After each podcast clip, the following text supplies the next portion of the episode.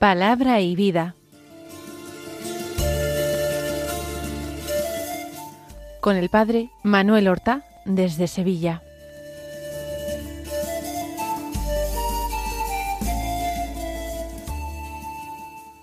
En el nombre del Padre y del Hijo y del Espíritu Santo. Amén. Alabados sean Jesús y María. Muy buenos días, queridos amigos, oyentes de Radio María y seguidores del programa Palabra y Vida. Hoy es el martes santo, un martes que es 4 de abril. Continuamos la contemplación de Jesús en los últimos días de su ministerio público en Jerusalén antes de entregar su vida por la salvación de los hombres. El Evangelio que se proclama en la misa de hoy es de San Juan, del capítulo trece, los versículos veintiuno al treinta y tres y treinta y seis al treinta y ocho. Dicen así, en aquel tiempo estando Jesús a la mesa con sus discípulos, se turbó en su espíritu y dio testimonio diciendo, En verdad, en verdad os digo, uno de vosotros me va a entregar. Los discípulos se miraron unos a otros perplejos, por no saber de quién lo decía. Uno de ellos, el que Jesús amaba, estaba reclinado a la mesa en el seno de Jesús. Simón Pedro le hizo señas para que averiguase por quién lo decía. Entonces él, apoyándose en el pecho de Jesús, le preguntó Señor, ¿quién es? Le contestó Jesús aquel a quien yo le dé este trozo de pan untado.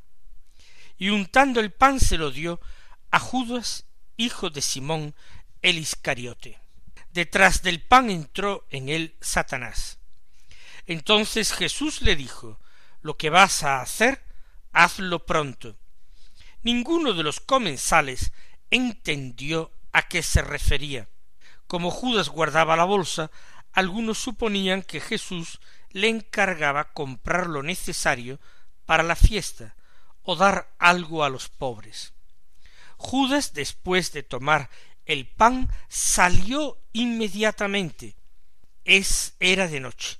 Cuando salió dijo Jesús Ahora es glorificado el Hijo del hombre, y Dios es glorificado en él. Si Dios es glorificado en él, también Dios lo glorificará en sí mismo pronto lo glorificará. Hijitos, me queda poco de estar con vosotros. Me buscaréis, pero lo que dije a los judíos os lo digo ahora a vosotros.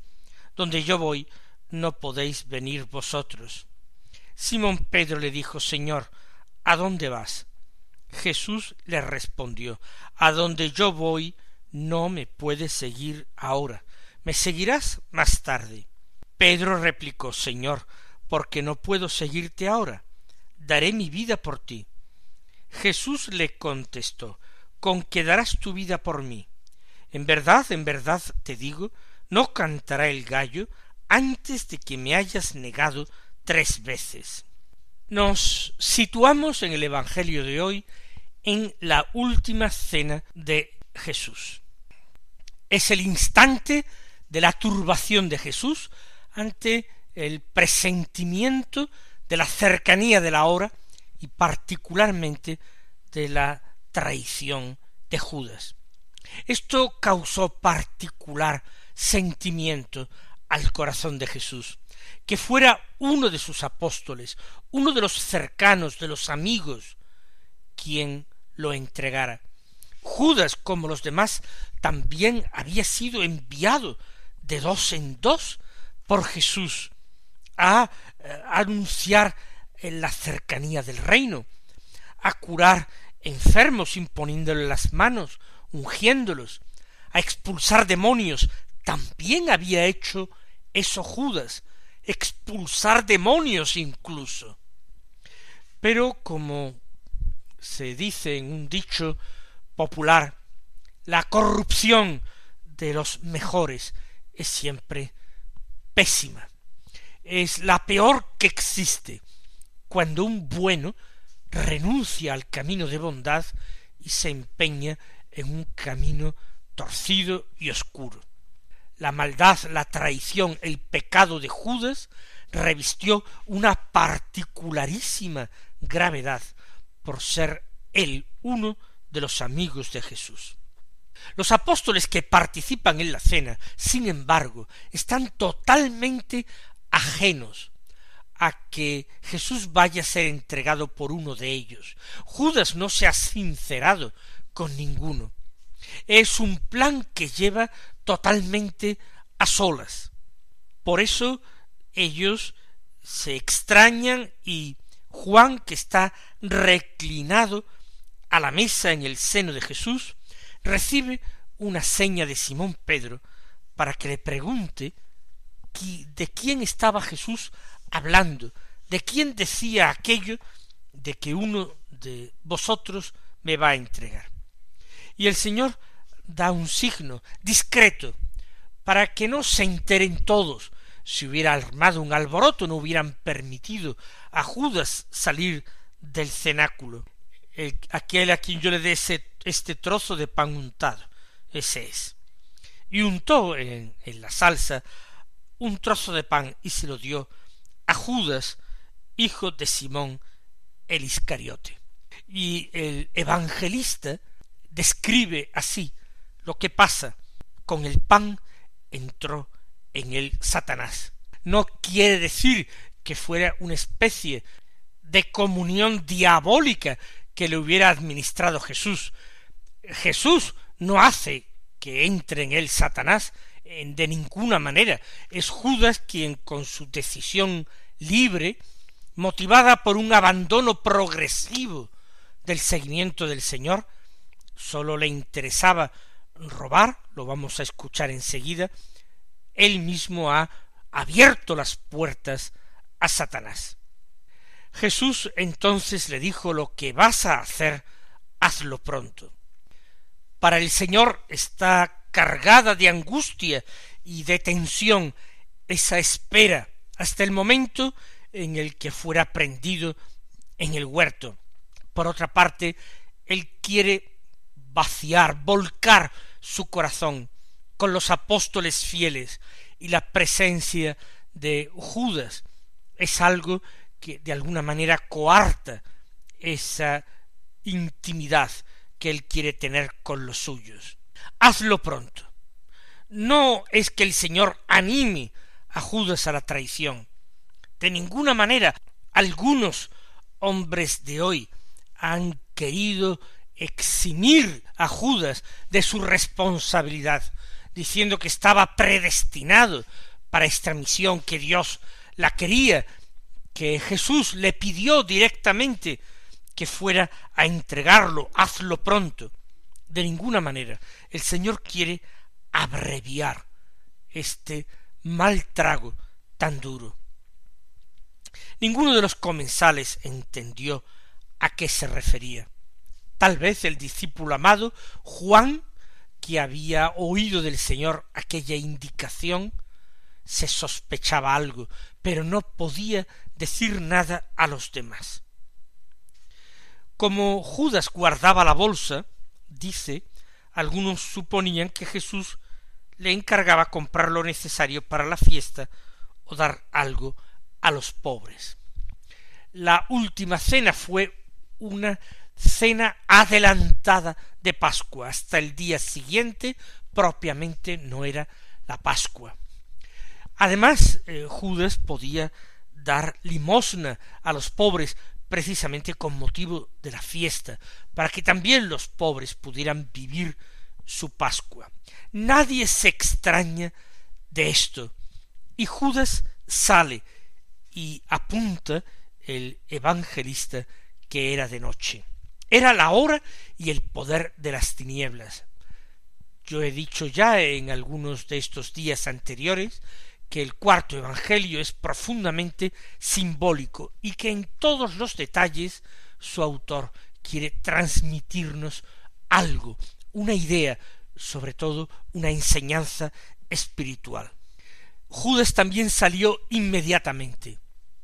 Él se había descubierto por Jesús debería estar también íntimamente turbado, porque el Señor no trataba de impedírselo, porque no lo descubría a sus compañeros, a los otros apóstoles, porque aparentemente el Señor que lo sabía no hacía nada.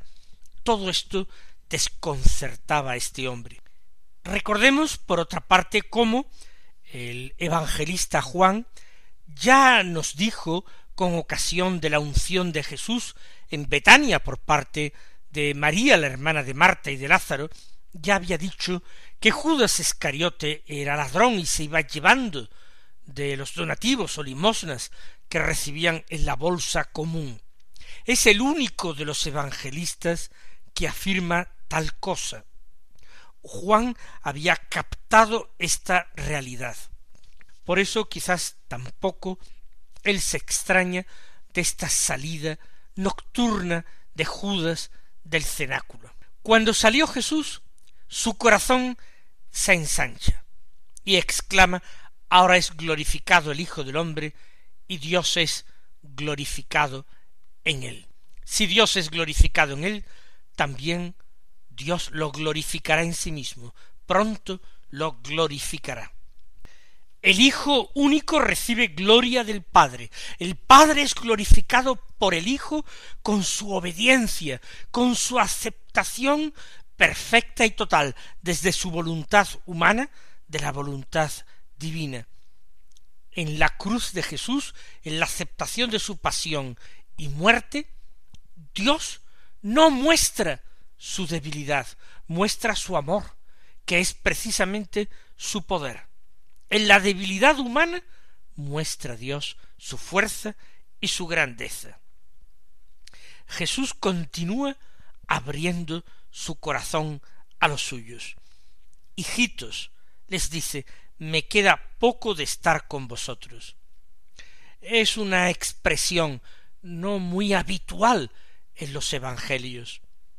Jesús tiene su sensibilidad, su afectividad bien despierta. Hijitos, les dice, y lamenta ese breve tiempo que ya le queda por pasar con ellos. Me queda poco de estar. Tiene que aprovecharlo ellos deben abrir no sólo sus oídos y sus ojos, también sus corazones a todo lo que Él quiere transmitirles y todavía no ha tenido tiempo de hacer. Me buscaréis, pero lo que dije a los judíos os lo digo ahora a vosotros, donde yo voy no podéis venir vosotros.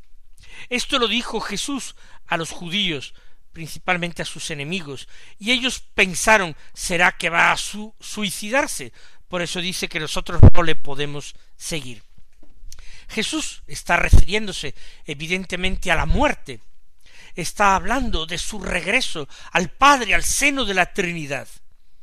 Y evidentemente los apóstoles todavía no pueden seguirle en este paso. Más tarde sí le seguirán, porque más tarde los discípulos, siguiendo las huellas de su Maestro, vivirán también ellos el misterio pascual. Simón Pedro, sin embargo, que ama tanto a Jesús, no pierde la ocasión de manifestar su disconformidad, de prometer su lealtad. Señor, ¿a dónde vas? Jesús le respondió A donde yo voy no me puedes seguir ahora, me seguirás más tarde. Le da la misma respuesta. Pedro no va a ser una excepción. Pedro no va a poder seguir a Jesús ahora, mientras sus compañeros no pueden hacerlo. Pero el Señor le hace una promesa, me seguirás más tarde, seguirás mis mismas huellas. Recordemos cómo Pedro será un día crucificado en Roma, y hasta en su muerte imitará al Maestro al que tanto había amado. Pedro replicó Señor, ¿por qué no puedo seguirte ahora? Daré mi vida por ti. Pedro intuye que Jesús va a morir. Pedro intuye que no puede seguirlo porque Jesús muere. Y él está dispuesto a morir con Jesús. Aunque no fuera él quien lo dijera, sino que en esa ocasión fue Tomás, cuando antes de la resurrección de Lázaro, había convencido a sus compañeros para seguir a Jesús, dirigirse al otro lado del Jordán, entrar en Judea, ir a Betania, donde eh, estaban sus enemigos, y les dijo vayamos también nosotros a morir con él.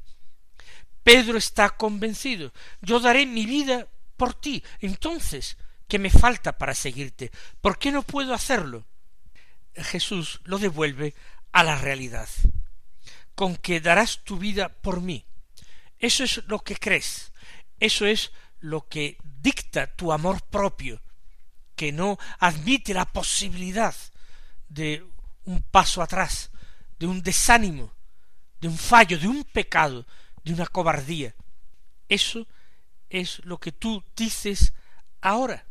En verdad, en verdad te digo, no cantará el gallo antes de que me hayas negado tres veces. Es un anuncio verdaderamente duro para Simón Pedro. La perspectiva de que él que tanto ama a Jesús lo va a traicionar también, lo va a negar públicamente, lo va a negar ante otras personas, se convierte para Pedro en una idea insoportable. Y sin embargo tiene que ser asumida. Todos nosotros tenemos que asumir que por pura gracia hemos sido salvados, por pura gracia nos mantenemos en amistad con Dios, es por pura gracia, no por méritos nuestros, que no traicionamos al Señor. Hay que conocer, reconocer y aceptar la propia debilidad, la propia incapacidad. No podemos decir nunca yo no pecaré, yo no traicionaré al Señor. Si acaso podemos decir con la ayuda de su gracia, yo no traicionaré al Señor, pero nada más. Vamos entonces a pedir al Señor la virtud de la humildad, la virtud del conocimiento propio, que nos haga desconfiar profundamente de nosotros mismos, y nos haga desear y suplicar las virtudes que el Señor puede infundir en nuestra alma, no para sentirnos mejores, más virtuosos, sino para darle una mayor gloria a Él, para convertirnos nosotros en alabanza de su gloria, como dice San Pablo, para no ofenderle con nuestros pecados.